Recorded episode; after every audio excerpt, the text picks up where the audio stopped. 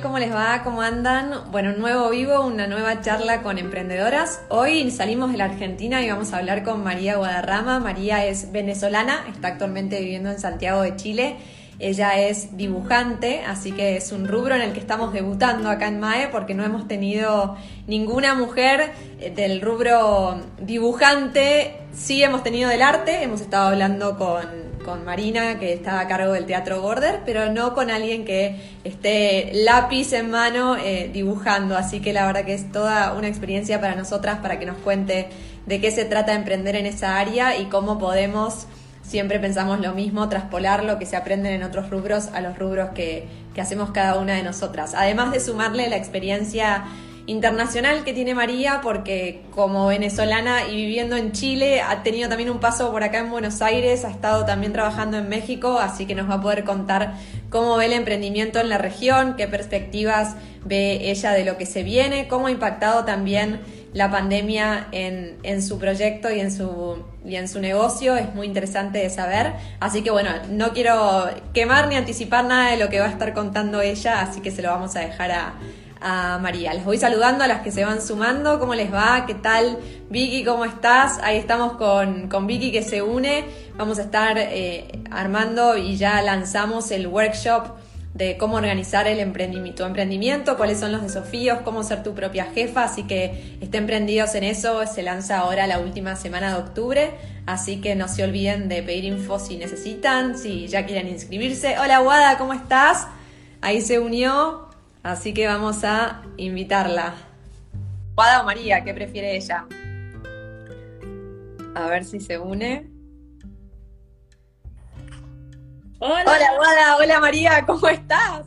Muchas gracias por invitarme aquí. No, gracias por sumarte. Tengo tanto para preguntarte y para empezar, ¿cómo te gusta más que te digan? Pues sé que sos María, pero ya como que has perdido tu identidad por el Guada. Pero ¿cómo te sentís más sí, yo creo, que, yo creo que voy a ir con Guada, porque es como más coherente con, con, con el medio. Exacto, con el perfil, digamos, que ya has dejado como lo personal del otro lado. ¿Tu familia te sigue llamando María, supongo, o no? Sí, claro. Todo. Claro, bien, bien ceremonial todo, pero en el ámbito de las redes y lo profesional eh, ha, cedido María por, por Guadas. Bueno, te agradezco mucho. Yo recién le estaba contando a quienes a quienes se unen desde MAE, eh, la experiencia primero debutando en un rubro, desde MAE siempre nos gusta mostrar la, la, versatilidad de las mujeres que emprenden, de cómo realmente podemos hacerlo en distintas áreas y debutamos con vos en el rubro de, del dibujante, ¿no? Realmente eh, hemos tenido gente del arte, pero no que se dedicase a esto, así que realmente es un encanto poder charlar con vos y que nos cuentes cómo es tu proyecto y cómo todo eso podemos ubicarlo y traspolarlo en los distintos emprendimientos que, tienen las mujeres que, se van a ir uniendo y obviamente los hombres también que están del otro lado que a veces nos escuchan también. Eh, María, bueno, contame cómo están las cosas allá en Santiago primero. Mira, aquí este, estamos saliendo ya de cuarentena, estamos desconfinándonos muy poco a poco, los, algunos ya los comercios están comenzando a abrir, hay medidas como hay toque de queda a partir de las 11, pero estamos pudiendo salir, entonces uno, cada quien a su ritmo, para cosa pues, o sea, como que se permiten reunión de más de 10 personas, de, poco a poco como saliendo al mundo y viendo la realidad y como adaptándonos a estas nuevas circunstancias. Y bueno, siento que puede que lleguemos a una nueva normalidad que sea cómoda en algún momento. ojalá. Y si eso, bueno, son tantos factores. Sin duda, ojalá, ojalá que sí, con, con la paciencia que necesitamos para transitar estos momentos, pero que bueno, que pronto podamos estar por lo menos como decís vos, en una nueva normalidad, pero que bueno, ya todos más adaptados a la, situación que se viene. María, ya entrando Guadas, en realidad me pediste que te llamara Guadas, pero bueno, yo, yo ya me siento de tu familia y me tomo el atrevimiento de llamarte María. Eh, vos sabés que una de las preguntas que, inicialmente tenemos y tienen las emprendedoras que se van acercando a MAE es el cómo se empieza, ¿no? El cómo se arranca ese proyecto personal. Y me gustaría preguntarte por tu historia eh, entiendo que empezaste en tu tiempo libre evadiendo esa tesis que te perseguía, pero, pero me interesa que nos cuentes, porque cómo de a poco uno, va a uno se va metiendo en su proyecto y de repente te encuentra como a vos, hoy con una popularidad enorme y, bueno, con tantos cambios desde aquel comienzo, ¿no? Claro, bueno, primero yo, o sea, como siempre traté de buscar una vocación que se acercara a algo que a mí me gusta, o sea, yo creo que todo el mundo cuando busca está tratando de buscarse a sí mismo, o estás tratando de buscar una actividad o un oficio que no sea algo que te castigue todo el tiempo porque lo vas a tener que vas a tener que, que o sea, producir, ser productivo a través de tu oficio. Cuando yo les dije a mis papás que yo quería ser caricaturista, tenía como nueve años.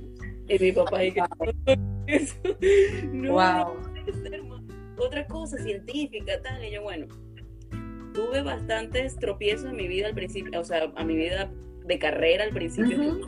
y pero luego me luego entré a estudiar geográfico hace mucho tiempo porque dije, bueno, ya voy a sincerarme, voy a tomar la valiente decisión de esto porque te enseñan que del arte no se puede vivir. Me quiero desde el mito, desde el arte o de la ilustración al diseño gráfico no se puede como tener una vida próspera o algo así. Y eso es realmente como un mito, porque yo pienso que hoy en día, como todos los medios favorecen a que uno realmente pueda tener su propia voz y de alguna manera hacer su trabajo y convertir su trabajo en un producto que pueda que puedas comercializar y que te puedas te puedas ayudar a pagar las cuentas y a mejorar tu estilo de vida y a producir y a mantenerte. Yo creo que tiene que ver con, o sea, cuando eres artista, hay, hay complicada, querida. Es que de verdad. Porque el artista necesita como estar motivado, estar, como, o no necesariamente feliz, pero sí como con algo que dar dentro de sí. de dibujar, con ganas de inventar, con ganas de crear. creatividad quiere de motivación, de mucha motivación. Y uno no es el ser humano motivado 24/7. Uno pasa, actúa por Entonces, la cosa con el artista es que tiene que aprender a instalar un una app en su cerebro que es como management o exacto. administración.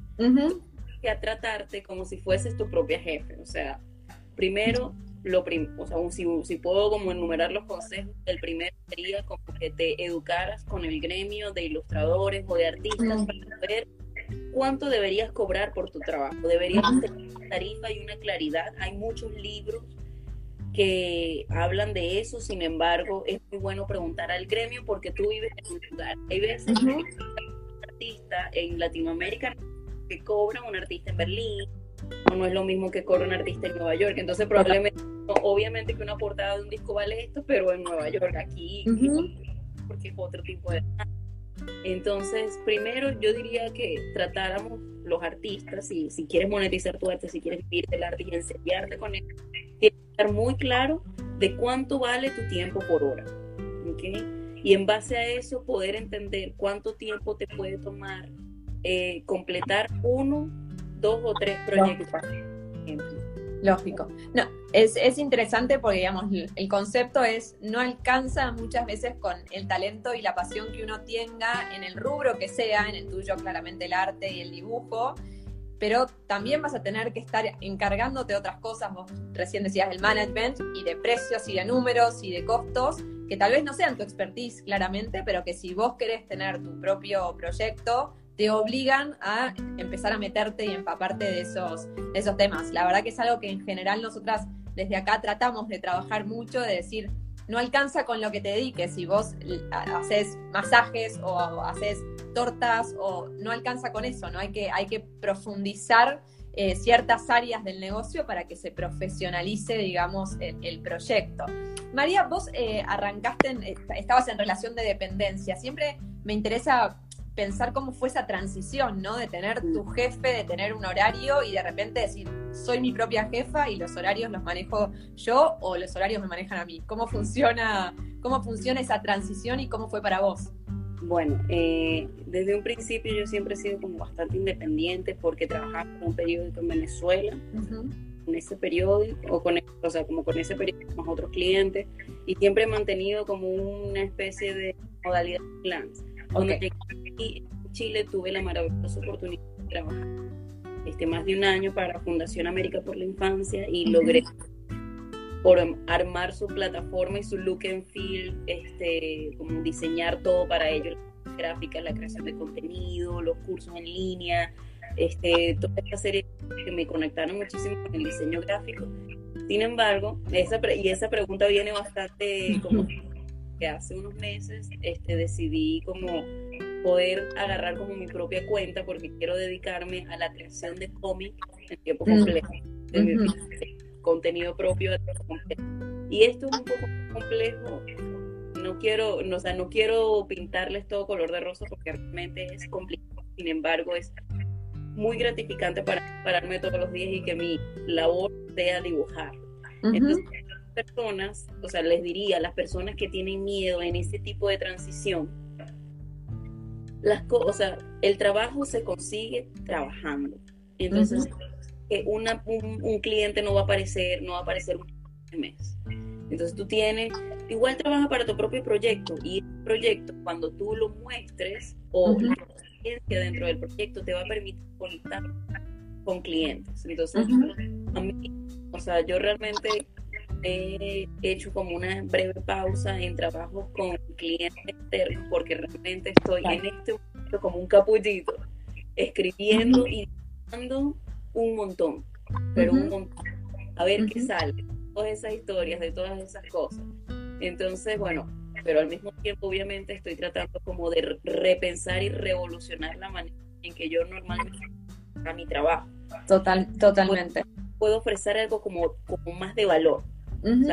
Además, está bueno esto, muy honesto, y de hecho la honestidad es algo que te caracteriza a vos en, los dibujos que haces y, digamos, en los mensajes que vas, que vas dando. Me parece que el diferencial a la hora de relacionarse con quien estamos del otro lado tuyo es esa honestidad que tenés al comunicar las cosas. Y me parece que vale a la hora de decir, emprender no es todo ese costado romántico con el que uno asocia el emprendedurismo y tenerlo tuyo y que ser independiente y manejar tus horarios también tiene un otro, un lado B, un costado donde hay mucho esfuerzo, donde hay riesgos, donde hay miedos, donde hay mucha apuesta y donde a veces esos horarios que uno cree que maneja son los, es el sábado a la mañana y estás laburando, ¿no? Eh, también está bueno mostrar eso para que desde el otro lado nos sintamos acompañadas de no le pasa solo a Guada, ¿no? Nos, pasa a todos en, nuestro, en nuestro proyecto. Y Guada, a ver, llegó el libro, la radio, Patreon, que recién nos, nos nombrabas, todo este camino en crecimiento, ¿lo fuiste planeando? Porque esto hay mucho de, emprender, o, fue espontáneo y se fue dando? ¿Cómo, cómo fue eso para vos? Fue súper espontáneo, mm. porque para mí era como, quiero más oportunidad para seguir contando historias. Porque al final, de verdad lo que quiero, o sea, de verdad, primero chicos, conéctense con su propósito demasiado. O sea, yo creo que eso es el mejor arraigo que pueden tener para combatir las tormentas que hay que, hay que combatir en algunas. Por lo menos hay una, de verdad lo que me hace a mí más feliz es como poder contar una historia con dibujos y que tú leas esa historia y que ahora esa historia no solamente vive en mi cabeza, sino que vive en tu cabeza también la forma. Entonces, yo poder hacer eso seguido, tengo que crear un hábito y tengo que generar un gran volumen de historias, ¿no? Entonces, bueno, creo que conectarme con eso al día a día me ha sido como súper terapéutico para mí, sobre todo de que tomé la decisión de, desvincular, pero también como repensar un poco nuestro papel como personas en las redes sociales, que también como que si soy un poco honesta, toda esta cosa de guay, las redes en Instagram, Facebook, en algún momento deshumanizaron algo que súper normal, entonces eso y entender que las personas, por qué las personas me siguen y entender cuál es mi verdadera conexión con ellas es lo que me está permitiendo en este momento reinventar todo Chicos, si no hacemos nada desde el significado y desde el propósito, no, no tiene sentido. O sea, lo primero es arraigarse realmente a tu o lo que tú pienses que es tu propósito. está, está bueno, siempre decimos que el norte en definitiva no sea hacerse conocido, ¿no? O sea, o ganar difusión, que el norte sea lo que mueve, sea el propósito que te une a tu proyecto, pero que no sea ganar una cifra más en, seguidores y demás, que eso venga como consecuencia de, todo el trabajo logrado y de realmente tener puesta la pasión y, la cabeza también en, en, el proyecto. Y unido a las redes sociales, vos has tenido un crecimiento realmente enorme. Yo, yo miraba un artículo tuyo sobre el, en el año 2018 y hablaban de 44 mil seguidores estamos a fin de 2020, estás en más de 300 mil. O sea, independientemente que el propósito, y, recalco que es un muy buen mensaje, no está puesto ahí, hoy las redes tienen una importancia muy grande y a la hora de emprender ocupan un lugar realmente central. ¿Cómo fue para vos ese crecimiento? ¿También fue espontáneo o lo trabajaste en algún punto? Eh, ¿Cómo manejás las redes? Contanos un poco sobre eso. O sea, para mí fue eh, otra vez espontáneo porque todo fue muy orgánico, pero he aprendido, he aprendido cosas las redes y he aprendido cómo se manejan las redes y también he aprendido el, o sea, como el tipo de inteligencia y algoritmo de las redes que, que no nos suma, pero resta. Estaba leyendo y, y aquí, o sea, por lo menos si, si, te tengo que, o sea, si pudiese dar consejos de redes, yo diría, ah, o sea, haz un contenido valioso que las personas generen impacto cultural y eso lo haces como que logrando que las personas se sientan identificadas con tu mensaje, que tenga un valor informativo y que tenga este, tendencia o que esté relacionado con la actualidad. Que esto sea publicado en los mismos horarios siempre, sea continuo.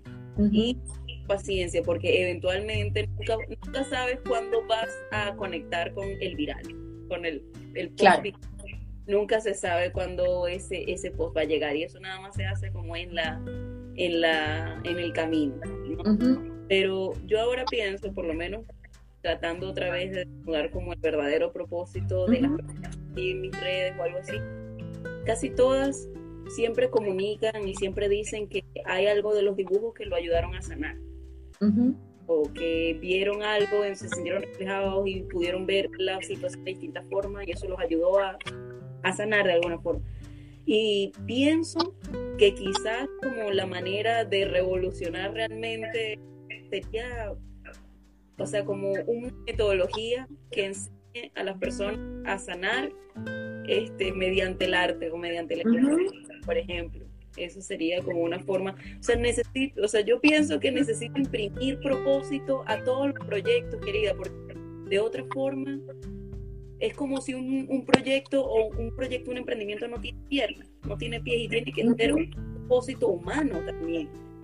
No, no tiene que ser simplemente exprimir dinero. Y ahora nosotros podemos querer ser prósperos y eso no significa que seamos... Totalmente. Totalmente. Igual esta, característica tuya se ve, Guada, lo ves en el perfil, eh, hay, algo que te escucho repetir mucho yo no soy psicóloga, pero no obstante se nota que en tus mensajes trabajas mucho la reflexión, hay una mirada muy dirigida a la mujer, que también me gusta que, hablemos sobre eso, a, llamarnos a, a, reflexionar sobre temáticas como el amor, como parejas, como el éxito, la fantasía, el placer. Y, también me interesa preguntarte por eso, porque ahí es donde vos en algún punto unís estos propósitos, ¿no? Tu talento y tu arte eh, de la mano de, lo que vos podés hacer y después de lo que querés dejar al que lo recibe del otro lado. Se nota que yo siempre hay algo que destaco de los proyectos, es que aquellos proyectos que le llegan al consumidor, al cliente, al paciente, ya sea el rubro, es aquel que tiene un diferencial humano, ¿no? Es decir, mucha gente puede dibujar, por supuesto que no de la manera que lo haces vos con ese, con ese detalle de perfección, pero digo, mucha gente puede dibujar, pero pocos pueden llegar y, al otro lado, ¿no? Es decir, realmente pocos pueden tener ese costado humano y reflexivo del, que hablas vos, que muchas veces es el que termina diferenciándote del que está al lado, ¿no? Del, vamos a llamarlo competidor, pero del que dibuja al lado tuyo. No sé cómo, cómo lo ves vos y también lo trabajás desde ese, desde ese lugar, ¿no?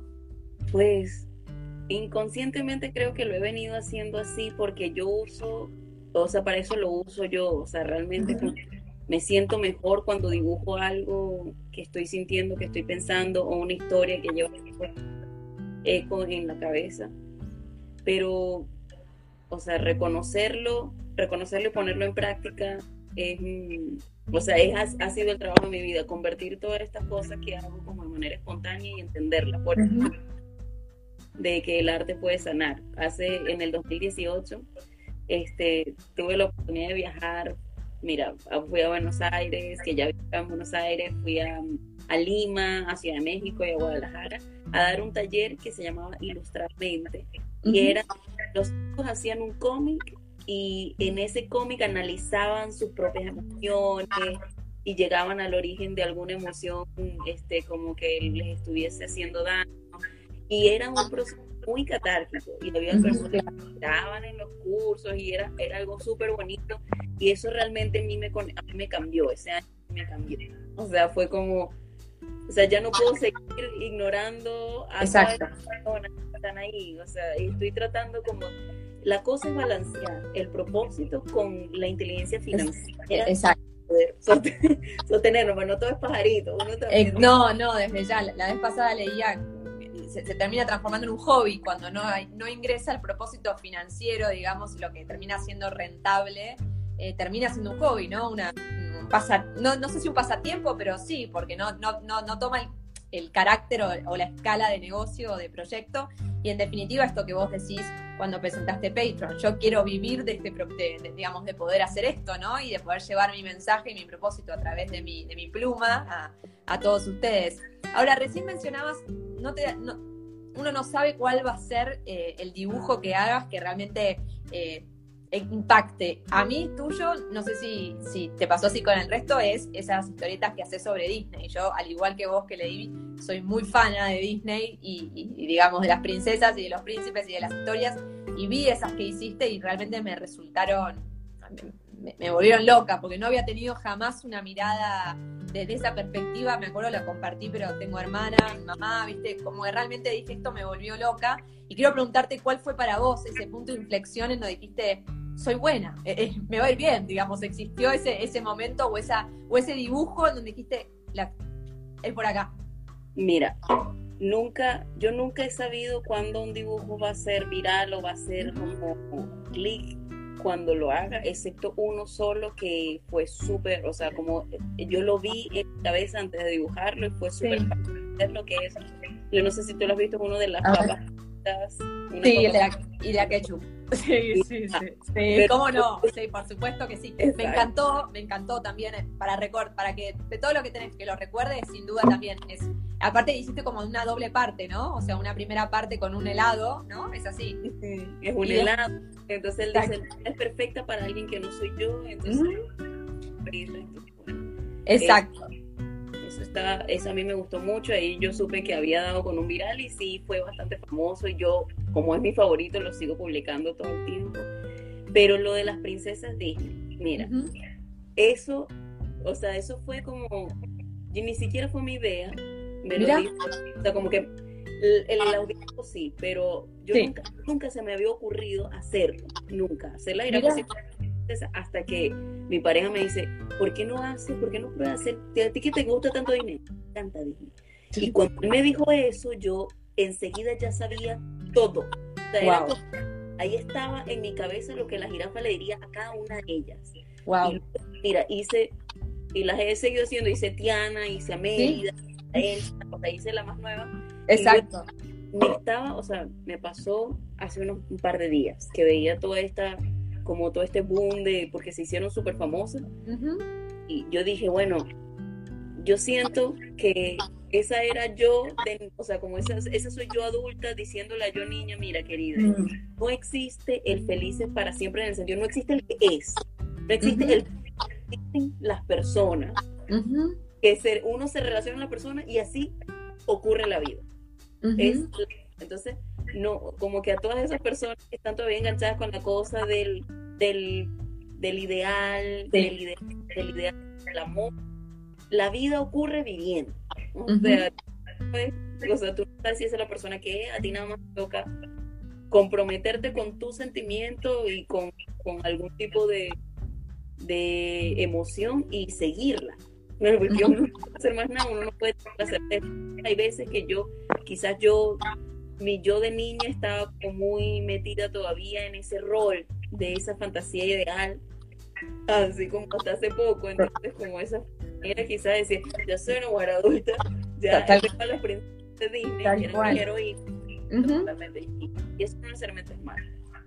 No, no, totalmente, y, además te escucho y digo, a, mí me sacudiste de grande, digamos, ¿no? O sea, de grande me sacudiste leyéndolo y diciendo qué impresionante que nunca vi la cara de lo, digamos, ese doble mensaje, si querés, eh, de, lo que cada princesa me estaba queriendo decir. Guada, recién nombrabas a, tu pareja eh, ayudándote o inspirándote.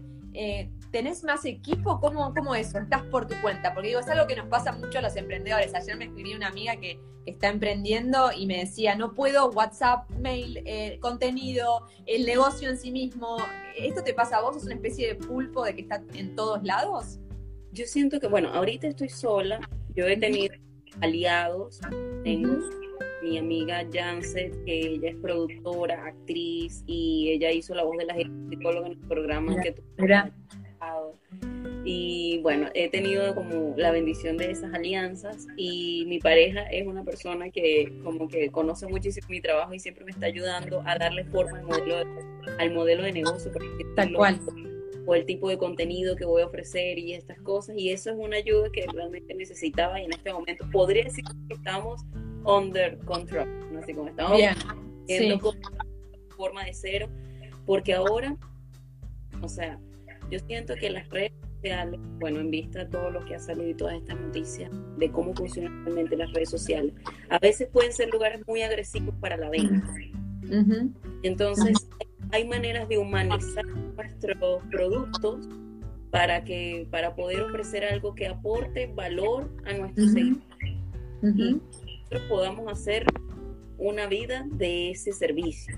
Entonces yo creo que el futuro está hacia la humanización del contenido y de aportar valor a, los, seguidores o a las personas este, que siguen tu trabajo, por así ¿Cómo, ¿Cómo, te llevas? Ahí leí por que le llamas a veces a la audiencia como dictadores de los generadores de contenido. ¿Cómo, ¿Cómo te impacta eso? Porque a veces también a los emprendedores no estamos muy acostumbrados porque no, somos ni famosos ni influencers ni nada, y de repente recibís del otro lado, digamos, mucho afecto por momentos y por momentos no, y a veces eso te puede, si te agarra mal parada, te puede afectar. ¿Cómo lo manejas vos?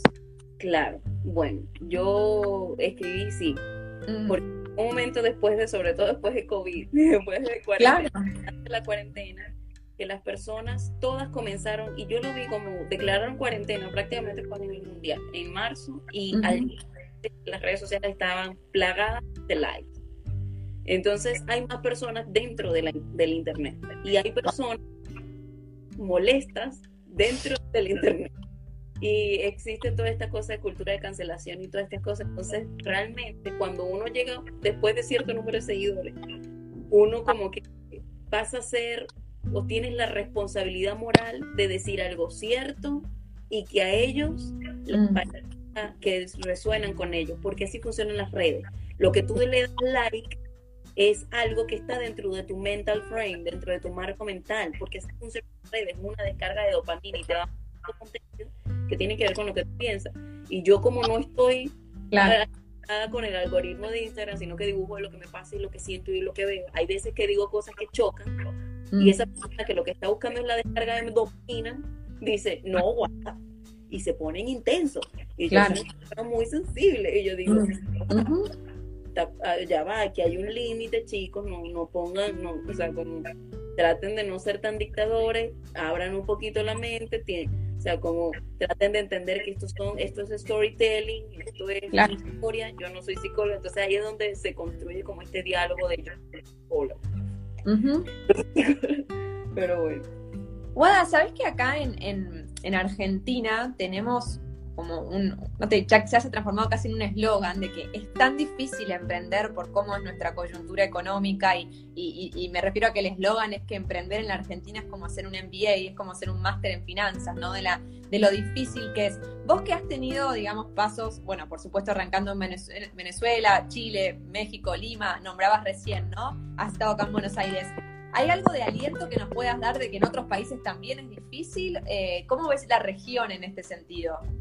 Bueno, ser que si me pongo así, vamos. En ningún, en lugar, en lugar, en ningún lugar va a ser más difícil que en Venezuela. pero, a ver, yo pienso que es difícil en todos lados. Yo pienso que es cuestión como de estudiar quizás yo no, no, quiero usar esta palabra porque tampoco soy experta en marketing, pero el mercado, es cuestión de conocer el mercado, es cuestión de planificación financiera, es cuestión de... Pero yo pienso que el que, el que quiere emprender puede hacerlo realmente porque el mercado es online. Ahora todo va a ser online, ¿no? O sea, es como si encuentras manera de recibir pagos y de mandar un producto o de ofrecer un producto digital o físico, claro no hay problema de qué país sea, vivir dinero desde el exterior. Es el gran truco y ese que yo entiendo que allá en Argentina sí igual tienen como, como eh, dificultades en torno a eso, pero, pero yo pienso que, que no debe ser para siempre Argentina. Esperemos, esperemos que no, pero bueno, siempre es no, no sé si es alentador, pero a, mal de muchos a veces uno dice, bueno, a veces uno tiene como el ideal que acá por ahí en, el resto del mundo es más fácil, en algunos países seguramente, pero digo, en los que están más cerca nuestro también es, es, es, complicado y, digamos las dificultades también están en otros, en otros lados, más allá que acá eh, haya algunas muy particulares y muy propias, independientemente del gobierno, lo digo, ¿no? Eh, que, que, puedan afectar a los, a los proyectos. Tengo una pregunta que, digamos, bien, acá le hablo a, a, Guada Mujer. Eh, ¿Hay algún momento donde tenés algún vértigo, algún miedo, algo que... Y, digo a la mujer porque también los hombres tendrán los suyos también, ¿no? Pero hay algo muy nuestro de que ese temor a veces a equivocarnos, a, fallar, a que no guste lo que hacemos, a veces hasta de no reconocer el éxito, que, lo buenas que podemos ser. ¿Hay algo de todo esto que te pase que en algún momento tenés una inseguridad porque se te ve súper fuerte los mensajes que comunicas? Son realmente muy esperanzadores para los que te leemos de este lado y, realmente tu propósito llega, Guada. Eh, realmente te lo digo. Eh, pero algún momento vos tenés esa, esa, esa, situación de decir, ay, qué difícil, o cómo hago, ¿te pasa? Sí, querida, o sea, a ver, todo ese contenido es producto de realmente esos momentos de vulnerabilidad que tengo conmigo misma. Yo creo que el reforzar mi autoestima y mi valor propio se ha dado porque siento que en algún momento se me fue como, como desbalanceando mucho, muchas cosas, sobre todo después de la migración. Ahí, ahí está mi amiga Anita, le tengo que mandar un saludo porque se Hola Anita. Saludos. este, y yo creo que, que sí, todos los días, todos los días lo siento, es algo, no todos los días, no todos los días, pero siempre como que están esas pequeñas inseguridades, porque de paso las inseguridades son cosas que son muy de cada uno, o sea, cada humano la, tiene y, están viviendo contigo, entonces si tú dejas que, que sea más grande que las otras cosas que tú te has luchado, ahí sí, si, lo si, si te sientes derrotada por eso todos los días, quizás es bueno buscar ayuda. Yo siento que una de las cosas que ha hecho como, se me ha permitido mantener como una actitud bastante como esperanzadora, positiva, punto de valor propio es que cuento con una red de apoyo. En el sentido de que, o sea, siento que aunque no están conmigo físicamente porque están en otros países, yo sé con quiénes puedo contar. Y es importante para este, chicos y les quiero decir, y chicas, que una de las cosas que hace la, la baja autoestima o la inseguridad es, es aislarnos. Aislarnos o, no responder teléfonos, no querer a alguien o no querer decir qué te pasa. No se aíslen, siempre busquen ayuda y si no pueden tener ayuda, qué sé yo, tu mejor amiga está mal y no te puede atender o tu mamá tiene otro rollo y bueno, un psicólogo siempre, siempre, pero siempre pedir ayuda porque hay veces que el ruido en la cabeza puede, puede ser como, como más de lo que podemos manejar entiendo que a esos puntos se puede llegar. Y no, y, además es interesante escucharte porque esta idea de, aunque uno ve ahí en las redes a, la, a la guada fuerte, a la guada con mensajes, está bueno escuchar que del otro lado también hay, hay, hay dudas. Hay... ¿Por qué digo esto? Porque si, si Guada, que hoy le va súper bien y que, y que logró realmente o que está logrando realmente sus propósitos, lo puede hacer y aún así tiene dudas, ¿por qué no yo, no? No yo que también las tengo y que, y que digamos, lucho día a día para, para afrontarlas y demás, y demás, ¿por qué no las voy a lograr? Creo que es un poco también esa empatía con la que tenemos que realmente tratar de, llegar a, los que están del otro lado en, che, hay días buenos y, días malos, ¿no? Me parece que ese es un, mensaje. Trata de cómo nos paramos en los días. siempre hay, siempre se puede jalar un poquito, o sea, los días malos, bueno, me paré, hacer nada, luego comí muy mal y claro. bañé, no sé, o sea, todas esas cosas que uno está en automático y uno dice que, como, o sea, una pequeña ayuda que te hagas en ese día en donde te sientes muy mal va a hacer la diferencia totalmente. Totalmente, totalmente. Te lo digo, te lo digo como desde ese punto de he luchado y la he luchado y yo pienso que yo que soy súper sensible igual lo he logrado otra vez. Hay mujeres muy fuertes y yo pienso que las mujeres somos muy fuertes.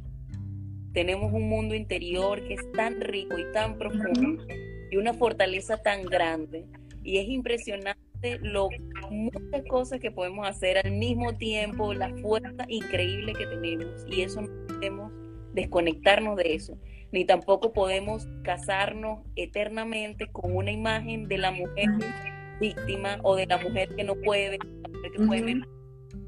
No, eso sí, o sea, tenemos que hacer todos los días el para divorciarnos de este concepto de mujer poco valorada, porque no puede ser de otra forma y porque de aquí en adelante no puede ser así, tiene que ser mejor que lo que ha sido comparto con vos el, llamado general a, todas nosotras a que nos visibilicemos, ¿no? A que nos animemos a ser protagonistas y además a que celebremos cuando otra lo es. Esto también es muy importante, ¿no? Si hay otra al lado que le toca en algún momento estar más visible y ser más protagonista, apoyarla, ¿no? Eso también es muy importante y contagiar realmente eso porque si entre nosotras no nos apoyamos, no vamos a poder lograr esta cosa de unión y esta cosa de realmente de, perseverar y de divorciarnos, como decís vos, de, bueno, de ciertos paradigmas o, de cosas que quedaron viejas en, los mensajes.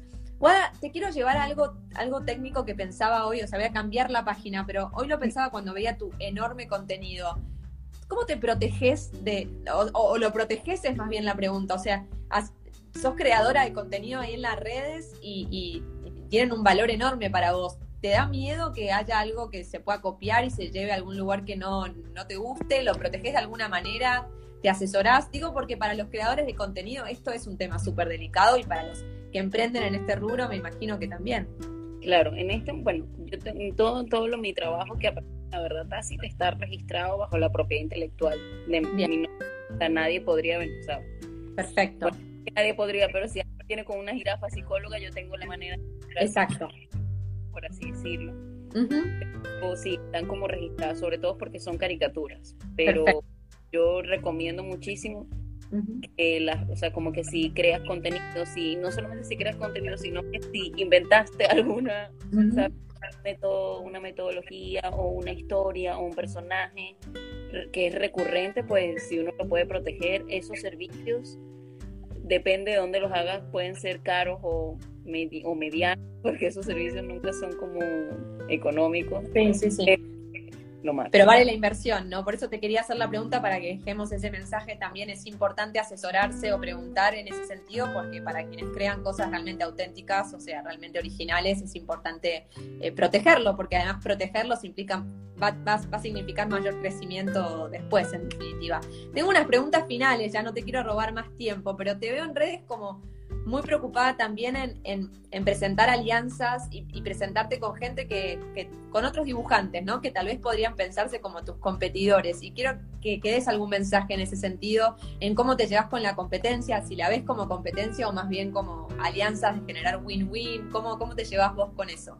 Me encantan tus preguntas porque siento que, son demasiado, en todas las cosas que me preocupan me las has preguntado. Pero pará, no sabés cómo te estudié, ¿eh? Yo, viste, me estudio todo. Yo siempre soy muy nerd, muy curiosa y no sabés cómo estudié. O sea, vi, entrevistas tuyas del año, no sé, creo que tu mamá y yo debemos ser y tu novio también. Yo creo, yo creo. Ni Anita, decirle a Anita, Anita te, te, te corrí, ahora estoy yo. No, realmente soy como muy, me preocupo mucho por estudiar y realmente que haya como preguntas en donde sepa si, si tenés algo para, para, para, decirnos y que te haya, me encanta, bueno, gracias por, por el comentario. Contanos, a ver, si. A ver, hay, hay una cosa que necesita, bueno, hay un, hay, hay un psicólogo, Howard Gardner se llama, y él creatividad y describe tres niveles de, de, en las, que manejan las personas creativas. Una es mucha conciencia de sí mismo, no, no vamos a decir reforzamiento del ego, pero es mucha con propias habilidades. Otra es experiencia en un campo en particular y todo minucioso, o sea, todos los procedimientos de ese campo en particular. Y tercero, es la aceptación de otro entorno creativo para que te reconozcas como creativo. Entonces, yo siento que hay un gremio, existe, yo me siento bienvenida por ese gremio, sobre todo y especialmente el de México y Argentina. En México son muy amables y muy abiertos conmigo. Aquí en Chile también, pero en, México, como México y Argentina son como los países en donde me siento como más mm, como bienvenida, quizás. Este, pero a ver, yo siento que la competencia mm, es competencia cuando nosotros nos, nos estamos constantemente comparando, pero ellos tienen que existir. Nosotros nos reconozcamos en Totalmente. Nosotros somos, ellos nos ven de la misma forma y ellos tienen que existir porque, es el tercer nivel necesario para reconocerte como creativo. Que haya un gremio que te acepte. Y yo siento que yo siempre he aceptado, yo siempre he sentido aceptación. Que ocurre que bueno, que quizás no, no en ciertos, en ciertos, como en ciertos grupos, quizás no, pero hay otros y entonces, bueno, la vida es un balance entre el, entre Tal cual. Tal cual. Y además hay algo que siempre me gusta decir a mí también, que es en la medida que nos esforcemos, por supuesto, hay lugar para todos. O sea, el mercado es muy amplio y, digamos, hay, hay, hay, mucha diversidad en el gusto también, con lo cual eh, es muy difícil que hagamos algo idéntico y que tengamos el mismo mensaje, con lo cual del otro lado hay un consumidor eh, o un espectador en el caso de ustedes que, probablemente le gusten algunas cosas y otras no. Entonces también apelar a eso, ¿no? A, no pisarse entre uno y otro y sino a tratar de generar, digamos, un contexto de economía colaborativa en algún punto en donde todos podamos eh, ir hacia, ir hacia adelante. Ella para todo, diversidad para todo, hay para todo el mundo realmente, o sea, tú entender, sobre todo si eres ilustradora, claro, hay muchos ilustradores que hablan más o menos de estos temas, y con una, una lápiz muy afilado. Yo, yo realmente admiro más que cualquier otra cosa que dicen como competidores como las admiro demasiado. Por ejemplo, Clavita Banana, me encanta. Clavita es, una pluma, pero súper poderosa.